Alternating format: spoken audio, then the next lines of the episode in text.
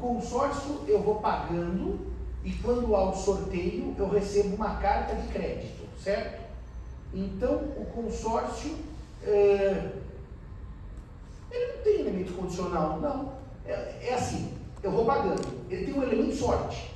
Quem é sorteado ganha a carta de crédito antes. Mas não é condicional, porque todos vão ter o final do crédito, certo? Até o último, que não vai ser sorteio, que sobrou só ele, ele recebe a carta de crédito. Não, isso não é condição. Posso prosseguir com a condição? A segunda classificação das condições, a primeira você não estava aí, quanto aos efeitos. Eu trabalhei a suspensiva e a resolutiva, certo? A segunda classificação das condições é quanto à licitude. Quanto à licitude. Então a primeira classificação é quanto aos efeitos, suspensiva e resolutiva. A segunda classificação é quanto à licitude. Pedro, você já fez uma pausa na aula? Quanto à licitude. E aí nós temos o artigo 122 do Código Civil, que vai falar das condições ilícitas. Quem vai fazer a leitura para mim do 122 do Código Civil sobre a ilicitude das condições?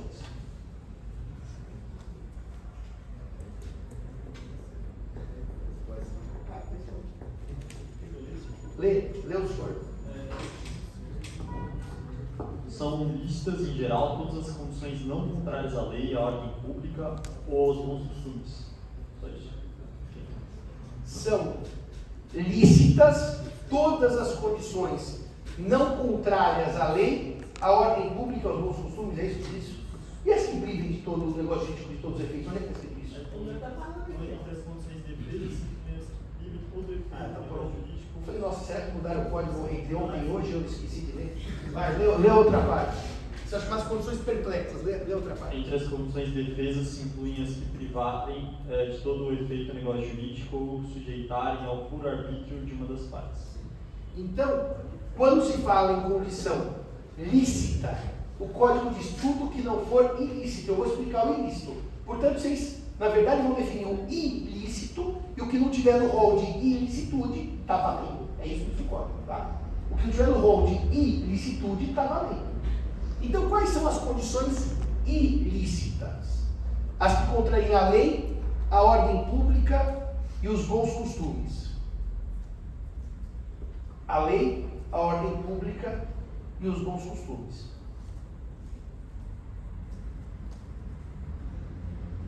Eu estava dizendo para os senhores, acho que uma das primeiras aulas, que ele perguntou, Simão, como é que eu sei se uma lei é ou não de ordem pública? né, que as partes podem ou não podem afastá-la. Eu disse para os senhores que uma boa dica se uma lei é ou não é de ordem pública é quando a lei diz não pode. Né? Se a lei diz não pode é porque é de ordem pública. O não pode é uma locução clara para dizer que o conteúdo da lei é de ordem pública. Uh, a questão dos bons costumes, cada vez mais, é, é uma questão revista pelos, pelos tempos. Né? Quando eu era aluno aqui dessa escola, a gente dizia, né? Toda vez que uma pessoa se voluntaria a vamos usar o eufemismo, a sessão gratuita ou onerosa das partes do próprio corpo como condição negocial, se me deres um beijo, vendo a casa. É, é, tem que usar termos técnicos para evitar choque as moças e aos rapazes. Mas é, se você me der um beijo, eu vendo, eu dou, olha, se você me der um beijo, eu dou um pão de queijo. Mas tem que ganhar um beijo. Eu não falei de língua ou de bochecha, é um beijo. E daí tem vários tipos de beijo. Tem o ósculo mais com frêmito, né? Que a língua até treme, tem aquele que é só o selinho, tem aquele que é quase uma lambidinha. Então tem vários tipos de ósculo. Reparem, tecnicamente, a gente sempre disse que condicionar negócios jurídicos a vantagens sexuais, remuneradas ou não, ou a atos de intimidade, remunerados ou não, sempre isso foi contra a ordem pública. Sempre disse, contra os bons costumes. Que não poderíamos ter nenhuma condição que fosse derivada da, uh, chamaria de questões da intimidade ou da moral sexual, como quiserem. Então a gente sempre entendeu isso. Mas anda tudo tão mudado que é capaz que agora admitam até isso. Ganhas o pão de queijo se lhe der um beijinho. Se for só um beijinho de bochecha, vale a condição. Se for um ósculo de língua, daí já pode ter algum problema na condição. Mas isso são os bons costumes, são, enfim, a brincadeira que eu estou fazendo são conceitos que vão mudando no decorrer do tempo. Eu já disse que no passado a prostituição era tida como causa de invalidação dos contratos.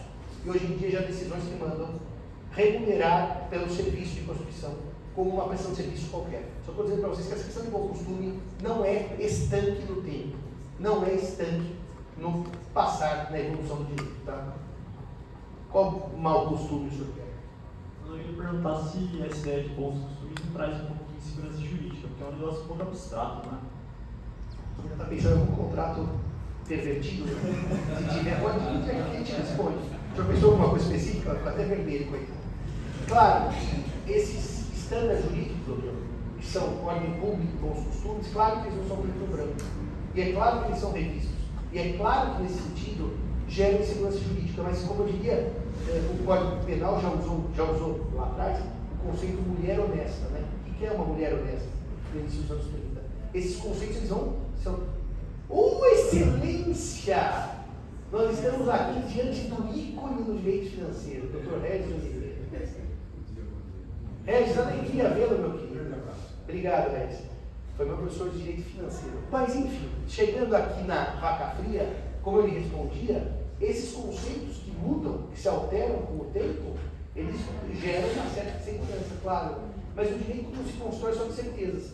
Então é uma forma do direito civil, literalmente, não devia nem evoluir, porque evoluir parece melhorar, dele se transformar, se adequar. Talvez essa porosidade não seja um ponto negativo, seja um ponto positivo.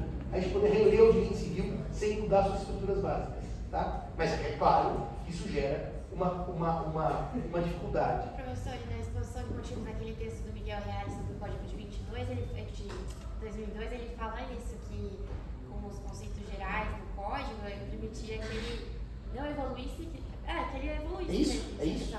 O professor Reale, ele tem uma frase na exposição de motivos do código, que ele vai dizer o seguinte, até foi muito bom que você trouxe esse tema.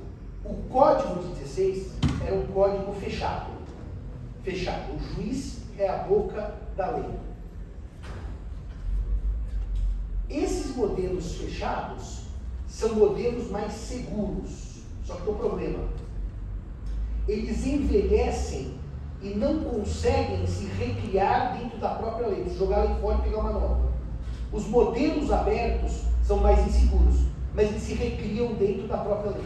Então, quando o código adota um conceito, se o código diz assim, claro que não existe isso nunca. Se a condição for dar um beijo na boca, a condição é nula, mas uma, um beijinho na bochecha, a condição é válida, o senhor hoje, beijo na boca é coisa do passado. Então, você precisa trocar o código civil para falar beijo na boca está autorizado. Hoje, com bons costumes, senhor adapta a expressão. Por isso que o senhor Miguel Herr defendia que um código aberto, com cláusulas gerais, ele é mais poroso aos momentos, ele não precisa de substituição. Um código fechado precisa trocar toda hora. Outro dia eu vi ainda, lá no o resto da história, Portugal teve seis constituições. A França já teve 13 constituições. E o debate é exatamente porosidade da lei. Foi por, por ocasião agora da independência dos 200 anos, as razões que levaram o Brasil a ser independente. Muito interessante. Em suma, realmente esses conceitos abertos geram insegurança, mas eles garantem o chamado refreshment da lei. A lei se auto, é, ela permite uma nova leitura sem que altere a lei. A própria lei tem uma válvula de releitura dentro dela. Esse é o modelo aberto. Bom, agora, o segundo tipo de condição ilícita é aquela condição que priva o negócio jurídico dos seus efeitos, que retira do negócio jurídico os seus efeitos. Essa condição é chamada de perplexa. Perplexa por quê? Porque o negócio jurídico fica sem efeitos.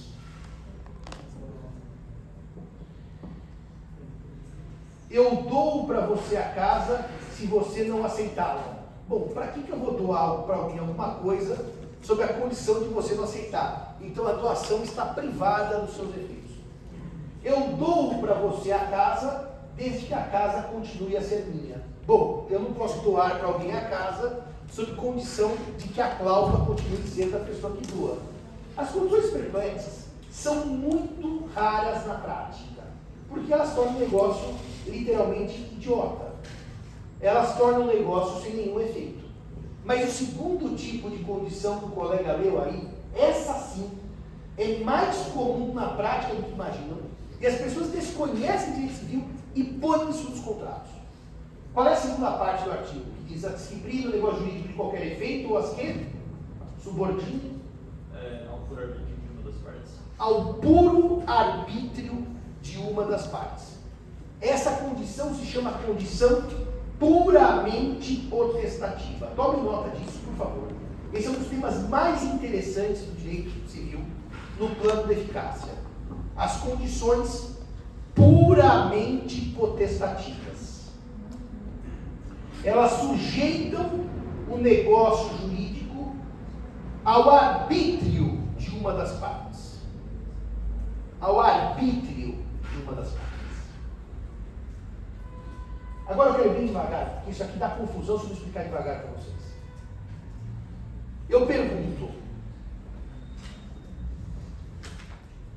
quer comprar? A colega tem total liberdade, você não quer. Isso está, está exatamente na liberdade da autonomia privada, certo? Eu pergunto para o doutor: quer comprar? Ele diz: quero comprar. Então ali não formou um contrato porque ela não quis comprar. Aqui vai formar um contrato porque ele quer comprar. Então vamos negociar agora as condições contratuais do estilo leigo de Quanto que o senhor paga por essa folha? Ele fala, um real. Eu aceitei o preço. Formou o contrato. O objeto é a folha, o preço é um real, a compra está formada. Acabou o assunto. Quando eu digo que o negócio não pode ter os efeitos sujeitos ao arbítrio de uma das partes, eu estou dizendo, você não é obrigado a contratar. Mas se você contratar e quiser contratar, você não pode deixar o negócio jurídico na mão de uma das partes. Então, eu vou dar um exemplo do que seria uma condição puramente prestativa. Eu digo, o senhor quer comprar essa folha? A colega disse não. Autonomia privada de não contratar. Perfeito. O colega disse sim. Autonomia privada de contratar.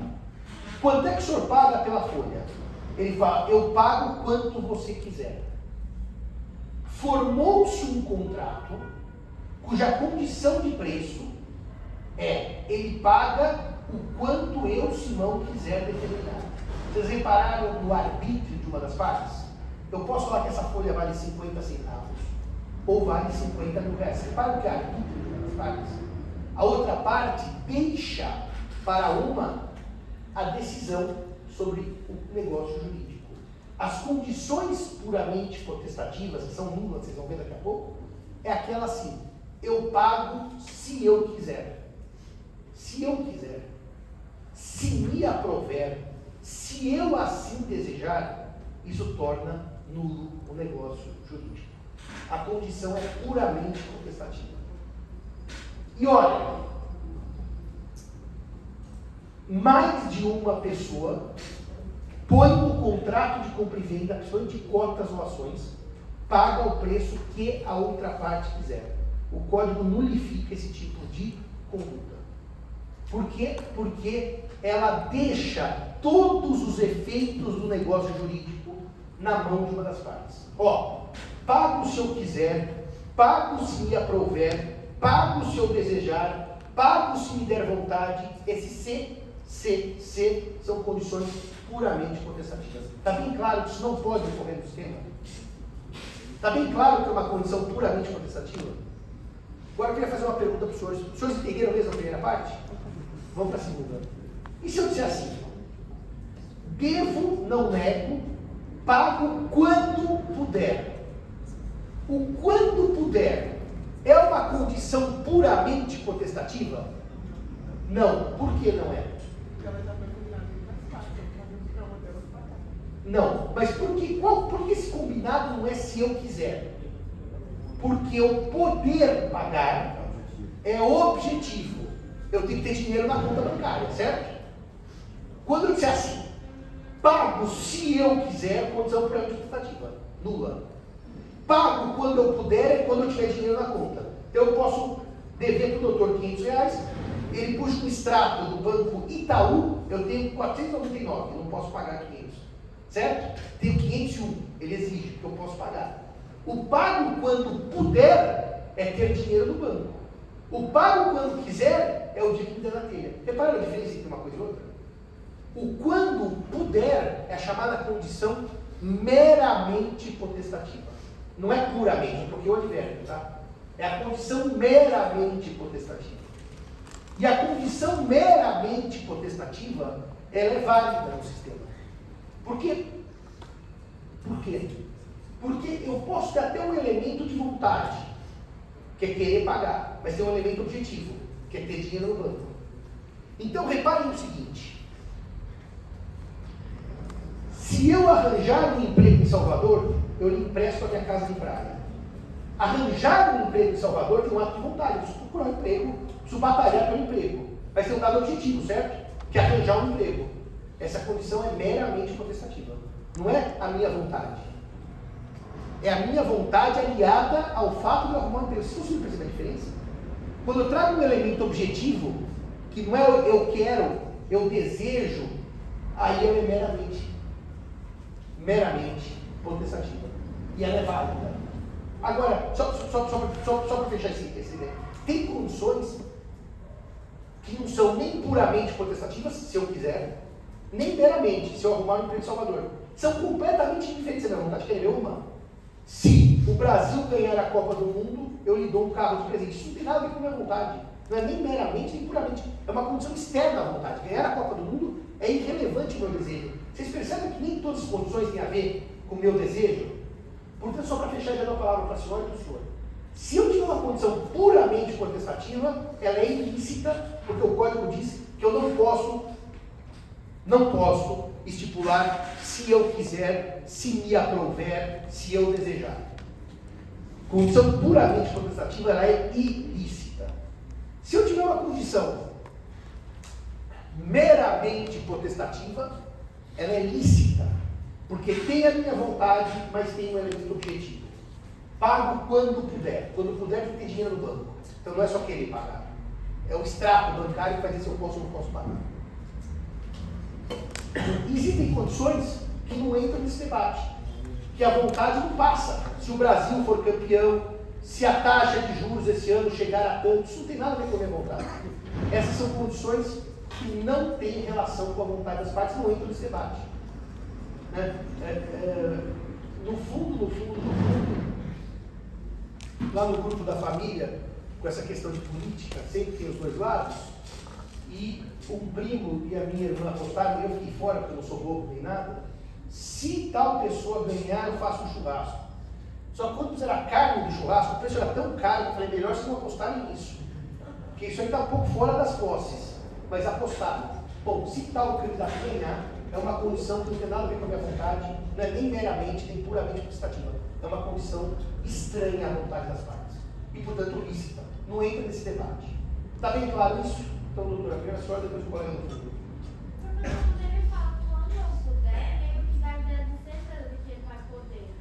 É, porque no fundo, não, no fundo, quando eu puder, pode ser que eu não possa nunca. Por exemplo, se você olhar a conta bancária do cara, ele não pode nunca. Mas ele pode ser que um dia ele ganhe na loteria. O poder não é uma certeza, é uma incerteza. Isso é uma condição, não é termo. Pode ser eu não possa nunca. Fala, doutor. Do quê? Só que mesmo assim é um pouco objetivo. Na verdade, na venda de custo, a condição uh, suspensiva, que o código diz expressamente, que é uma condição suspensiva, suspende os efeitos do contrato. Ela poderia parecer resolutiva, mas não é. Sabe que ela não é resolutiva na de custo? Repara que coisa interessante como a vida reflete o direito privado. Quando o senhor vai num restaurante, vou lhe fazer uma, uma nota para o senhor me responder. Como é que se transfere a propriedade no Brasil das coisas móveis? Como é que eu viro dono de uma coisa móvel no Brasil? Tração. O senhor já reparou quando o garçom faz uma venda de custo, ele não entrega a garrafa, ele não põe na sua cabeça, ele segura a garrafa e põe no copo. O senhor faz aquela prova e diz, gostei, daí põe sobre a mesa, a partir desse momento o senhor deve a garrafa. O senhor diz, não gostei, ele não põe mais para mim o vinho, ele leva a garrafa embora. Então a condição é suspensiva. Por quê? Porque não produz efeitos o negócio jurídico. Mas assim, mas Simão, nessa verdade custo, há um quesinho de subjetividade. Está perfeito. Está perfeito. É uma situação em que a lei me dá um quê de subjetividade. Quando o senhor estudar a venda de custo no segundo ano, tem ao lado dela, mesmo, mesmo artigo, venda sujeita à prova. É interessante porque as duas vendas, tanto a venda a custo quanto a sujeita à prova, segundo o Código Civil, são vendas sob condição suspensiva.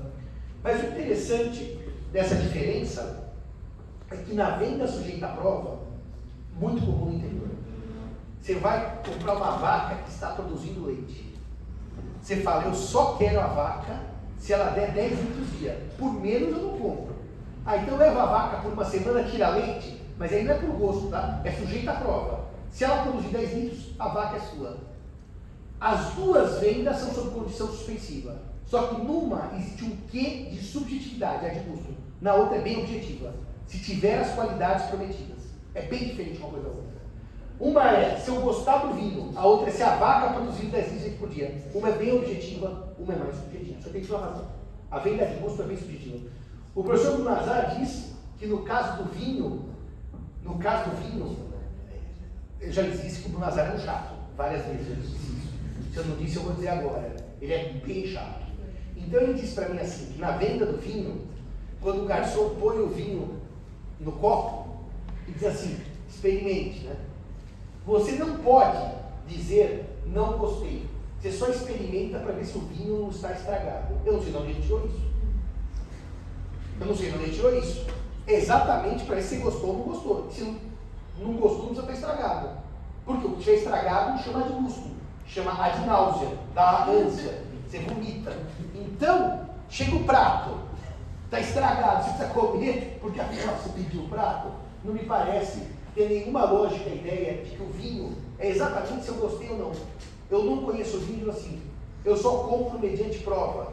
Quantas vezes os senhores não veem no supermercado? Principalmente eu adorava fazer isso quando eu era mais novo, ir lá só para comer a amostra grátis. Sabe aquelas coisas como chocolate, amendoim? Você vai comer. Se acabou, você está com a refeição feita, né? E de graça. É, é, essa, você diz assim, eu só compro se eu gostar do que eu vou experimentar. Ele dá, não gostei é subjetivo, já tem razão, mas faz parte do sistema um pouco de subjetividade quando autorizado. Agora, só veja coisa curiosa. Coisa curiosa. Como, como a economia e o direito dialogam nos institutos. No Brasil, dizia agora há pouco para os senhores, que se eu comprar alguma coisa e não gostar, eu não tenho como chegar na loja e devolver. Só tem uma forma. Se eu comprei sem ver o produto. São chamadas vendas à distância. Por telefone, por internet. Aí eu tenho sete dias de arrependimento. Mas nos Estados Unidos, como senhores, não. Eu compro na loja um casaco e devolvo. Digo, não gostei. Eu nunca me esqueço, primeiro que em Nova York, em 94, achei uma jaqueta linda, comprei. Daí na loja achei uma mais linda e mais barata. Fui devolver a primeira e comprei a segunda. Essa ideia de transformar as vendas, em certo sentido, em todas as de custo, ou num grande dia de arrependimento, vocês concordam que gera uma subjetividade enorme. Porque eu compro na loja, chego lá e devolvo porque eu não quero. Não preciso explicar. Isso depende muito de uma opção jurídica com reflexos econômicos. Deixa eu explicar o que eu quero dizer para vocês. Se talvez no Brasil houvesse mais hipóteses de arrependimento, eu compraria mais sabendo que eu posso me arrepender e devolver. Talvez. Como a gente aqui não pode devolver, salvo nas vendas à distância, por telefone ou por internet, eu compro menos. São momentos em que há uma insegurança jurídica, voltando para o senhor na boa fé, mas que o direito faz algumas opções. E o nosso direito fez uma opção de não arrependimento, fez uma opção de uma insegurança na venda de custo.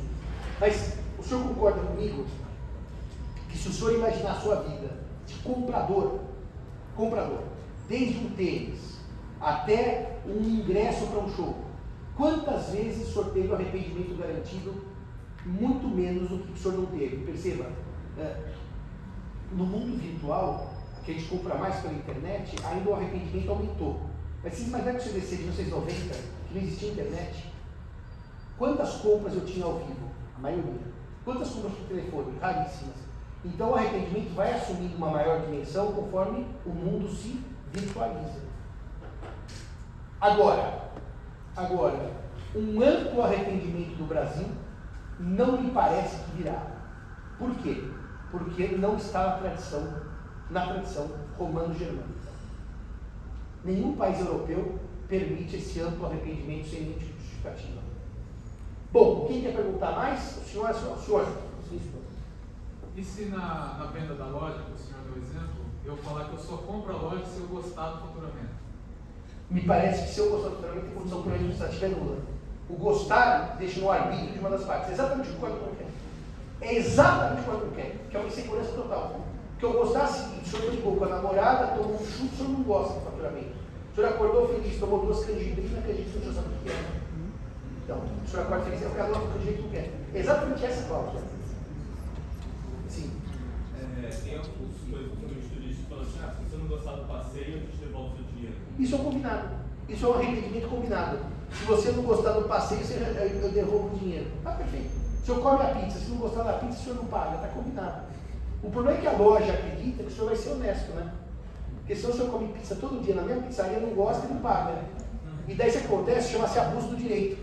O senhor vai lá domingo, come a pizza. Se não gostar, não paga. Se eu não gostei. Então, por que o senhor voltou a comer domingo seguinte? Vai passar um ano comendo a pizza que o senhor não gosta? Interessante isso. O senhor ou é um masoquista ou é um caloteiro. É, o senhor teria duas opções.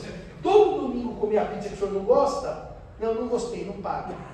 É, eu estava outro dia na Bertrand, lá no Chiado, em Lisboa, e eu vou sempre lá comprar livro, na mesma livraria. Eu sou fiel à livraria. Livraria e barbeiro nunca troco. São, são, são os dois lugares que sou fiel. Daí a senhora falou assim: Ô senhor doutor, o senhor conhece livro? Eu falei: Não. Leva. Se o senhor não gostar, o senhor vem aqui que eu, mesmo a loja do permitido, lhe devolvo o dinheiro. Falei: Bom, a senhora foi tão entusiasta, levei o livro. O livro é espetacular. Daí voltei na outra semana, comprei outro do mesmo autor. Então, quer dizer, é, há um grau de contratualidade que não pode sofrer abuso. Porque o senhor fala assim: Eu peguei agora uma viagem. E os cinco passeios opcionais diziam: Se não gostar, devolvo o dinheiro. Se não gostou dos cinco, ou o senhor é um puta de um chato, ou o senhor é um caloteiro. Ou o senhor não deve sair de casa. Não, sabe que deixa eu explicar que eu não gostei dos passeios. Porque eu detesto o lugar que eu vim viajar, então eu detesto tudo nessa viagem. Mas o senhor veio e fez os passeios. É um pouco estranho isso. Mas enfim, pode haver combinado. Pode haver combinado. Se não gostar, não paga. Pode haver combinado. Agora, se isso fosse o comum, né, doutor? Senhor imagina. Vamos ver agora o nosso colega do Sergipe. Vou para lá, viu? Da aula de desenho. Vai, estado socioafetivo. Vamos para essa lá, Não. Não? Não. Tá bom. Eu vou para a Praia do Saco, que eu gosto. Ok. Eu vou também. Ah, professor, no exemplo das pizzas, por exemplo, se, se você fosse comer uma pizza diferente os dias, por exemplo. Tá. É, é, todo mundo quer burlar, né? Claro. Se o senhor fosse todo domingo comer uma pizza diferente, por exemplo, eu não gostei de nenhuma. Mas o senhor concorda que vamos dizer que o senhor vá oito domingos. Por que, que o senhor foi na pizzaria para não gostar de oito pizzas? Não era no japonês, ou no restaurante árabe, né? Ou o senhor é um puta de um chato? Olha, deixa eu dizer uma coisa pra. Há muitos anos, eu fui dar uma palestra. A primeira palestra em Lisboa foi em 2005. Daí, em 2006, eu voltei a Lisboa. E o tema que foi posto na pauta por um aluno, é, era meu, meu tema era vícios redivitórios no Código Civil do Consumidor, era o meu tema. Mas um aluno levantou a questão exatamente do direito de arrependimento das trocas. E ele perguntou assim: naquele tempo, o senhor imagina que o direito de arrependimento era em CD? Não, você compra um CD ou um lápis, então tem sete dias para devolver. Então, o senhor pirateia o CD, compra o próximo, ele tem sete dias para devolver. No final do ano, o senhor tem 5 mil CDs e pagou zero. Essa figura é do abuso do direito. Se você tem uma história de todo domingo na pizzaria e não gostar de nenhuma pizza, ou ele é doente, ou é abuso do direito. Vocês concordam que se eu comprar 50 CDs online e me arrepender dos 50, muito provavelmente estou usando o sistema para me completar imediatamente com o direito que não é meu? Então, aí é o abuso do direito. E todo o sistema, vocês vão ver comigo, na responsabilidade civil, ele veda o abuso do direito. Está lá no artigo 138 do Código. Está escrito no Código. 187 e 188. Os dois falam do abuso. Então, só para dizer o que para o senhor? Que, em regra, o direito tolera as condutas contratadas. Mas se virarem abusivas, há sanção. Muito bem. Nós acabamos com isso os artigos 121 e 122, não é isso? Agora, o 123, ele vai falar das condições ilícitas e dos seus efeitos. Vamos ver. Invalidam os negócios jurídicos que lhes são subordinados. 1. Um, as condições físicas ou juridicamente impossíveis quando suspensivas. 2. As condições ilícitas ou de fazer coisa ilícita. Então vamos só devagar. Ele vai dizer de invalidar o negócio jurídico como um todo, tá? Sabe aquela ideia de que não sobra nada? Invalida o negócio, não é assim. A condição é nula e o negócio sobrevive. Aqui, no 1, 2, 3, some tudo. Some tudo quer dizer, combinou aquilo, não sobrevive, nem a condição nem o negócio. Então, vamos ler a primeira para fazer uma explicação sobre ela. Qual é a primeira condição que invalida o negócio como um todo? As condições física ou juridicamente impossíveis quando suspensivas. As condições física ou juridicamente impossíveis quando suspensivas. Só para explicar. Condições física ou juridicamente impossíveis quando resolutivas não invalidam o negócio como um todo. A condição é descartada e sobe o negócio jurídico. Eu vou tentar repetir isso com bastante devagar, porque isso é ultra relevante. A condição física ou juridicamente impossível, quando suspensiva, invalida o negócio como um todo. Sobe, não sobra nada. Mas se a condição física ou juridicamente impossível for resolutiva, some a condição, desaparece a condição e permanece o negócio jurídico. Então agora eu vou dar um exemplo para vocês. Dar-te esta bela folha de papel se o senhor me trouxer na semana que vem um centauro. Condição fisicamente possível. Já que o senhor sentar no do Harry Potter, né, que tem que rever. Mas vamos seguir o tradicional. Se trouxer o centauro, ganha a folha. Sobe tudo, porque é condição suspensiva, tudo bem? Dou essa folha para o senhor. Se o senhor não me trouxer um centauro na semana que vem, o negócio é satisfeito. Não, dou a folha ponto. A condição que é resolutiva, fisicamente impossível, ela some e o negócio permanece. Posso perguntar para os senhores? Por que, que a condição de dar centavo, que é igual, no caso da suspensiva, invalida o negócio como todo, e da resolutiva ela desaparece e o negócio sobrevive? É a mesma condição. Dar um centavo. Só que numa, a lei manda invalidar o negócio como um todo. E na outra, a lei fala, tira a condição e sobrevive o negócio. Ficou claro que na suspensiva some tudo. Na resolutiva só some a condição e fica o negócio. Alguém quer me dizer por que, que o código trata a mesma situação? Se você der um tiro no seu vizinho, eu lhe dou a minha casa. Suspensiva, nula. Nula todo o negócio jurídico. Você ganha a minha casa, ponto. Se em 30 dias você não matar o seu vizinho, o negócio satisfeito. Fica, você ganha minha casa, ponto, que só sobe a condição ilícita. Por que a diferença de tratamento? Ele perguntou antes, falou antes, vamos ver. Vamos ver a sua, a sua conclusão.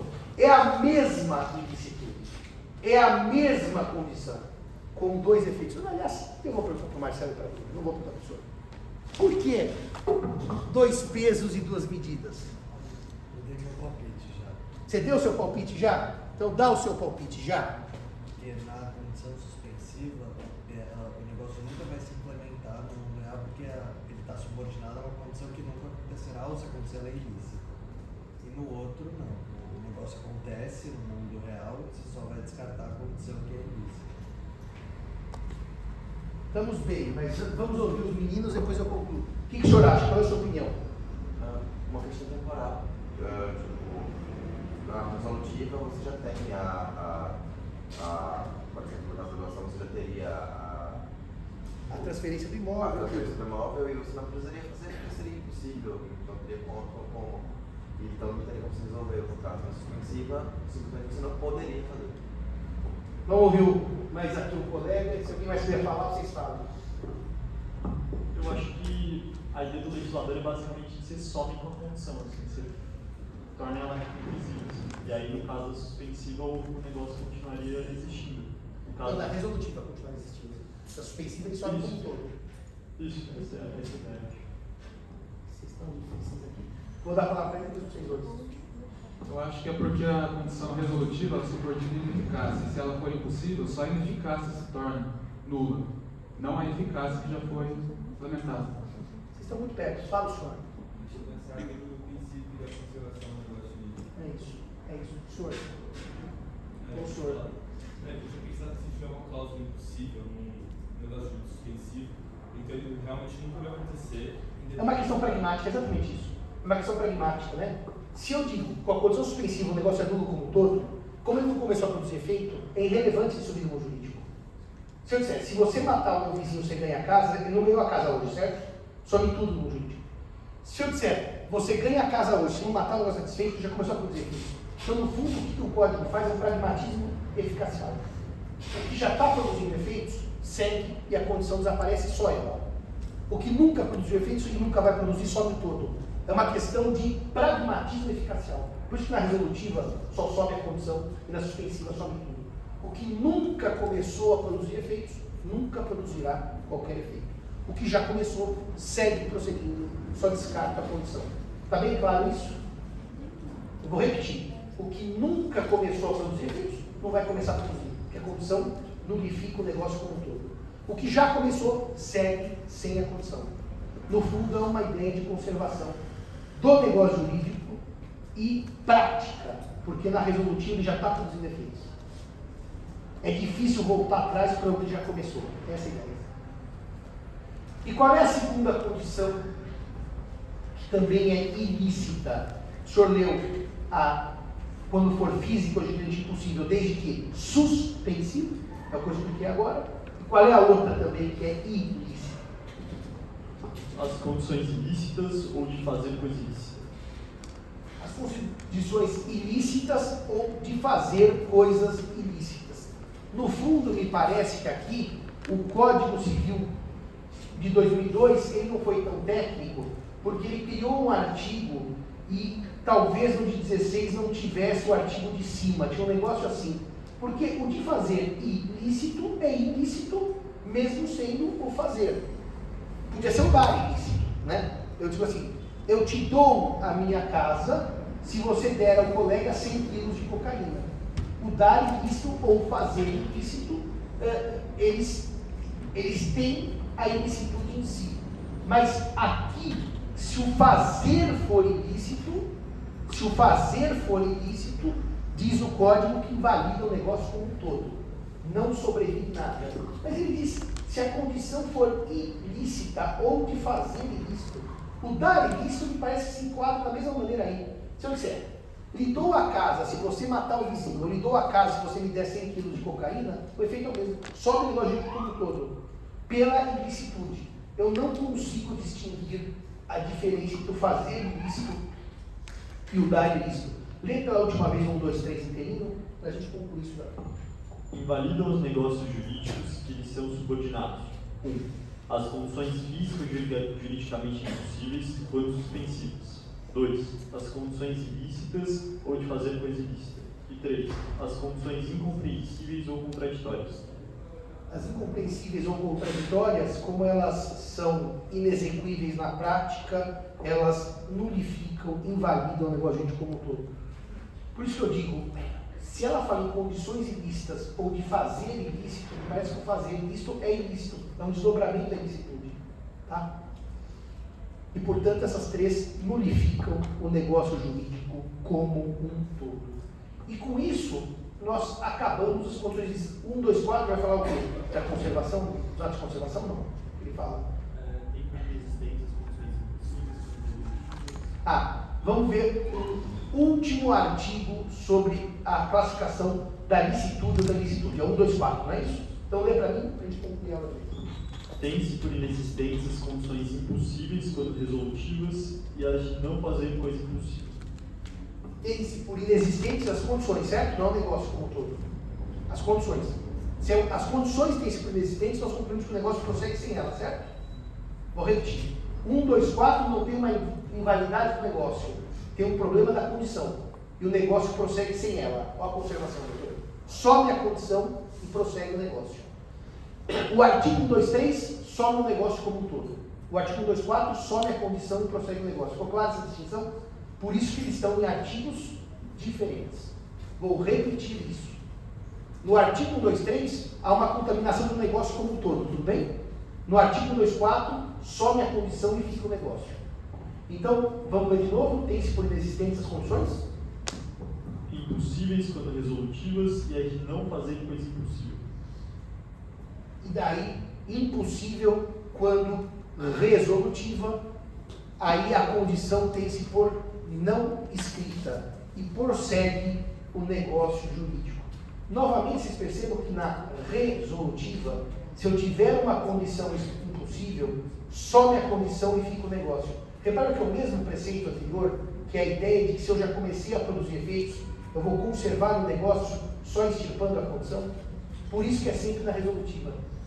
O código tem uma lógica nos positivos. Na resolutiva, ele, ele, ele protege o negócio e tira a condição. Porque o negócio já começou a produzir efeitos. É uma lógica de conservação pragmática. Perceberam essa, essa, como o sistema fecha? Na suspensiva ele é mais duro, ele faz subir o negócio inteiro. Na resolutiva ele mantém o negócio sem condição. Fala, quem quer perguntar aí de trás? Senhor, pode perguntar, doutor. Então, professor, eu fiquei um pouco de dúvida na diferença entre ilicitude e impossibilidade jurídica. Na ilicitude ou na impossibilidade, o código trata. Deixa eu, deixa eu ver aqui o. Deixa eu ver aqui o dispositivo para ler esse código com calma.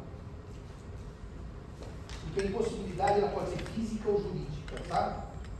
É, aqui ele fala no 1, 2, 3 que invalidam os negócios jurídicos as condições física ou juridicamente impossíveis ou as condições ilícitas.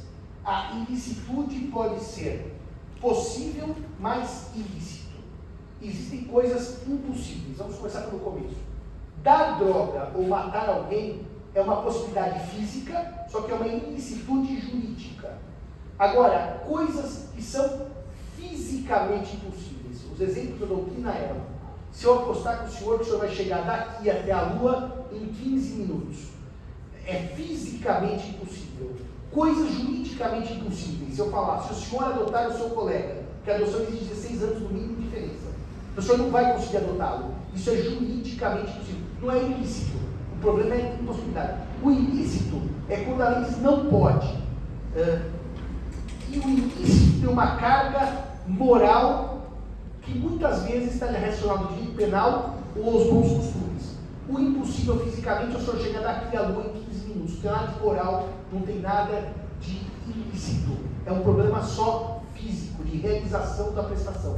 Portanto, o ilícito tem sempre um campo, eventualmente de direito penal e eventualmente de bons costumes. Tá? E o físico é uma irrealizabilidade. Não tem a ver com mais nada. Dar cocaína é fisicamente possível. Chegar na lua em 15 minutos é fisicamente impossível. Portanto, dar cocaína, o problema é de ilicitude. Chegar na lua em 15 minutos é de irrealizabilidade. Fechamos isso? Então, senhores, pode parar a gravação, Pedro? O que exatamente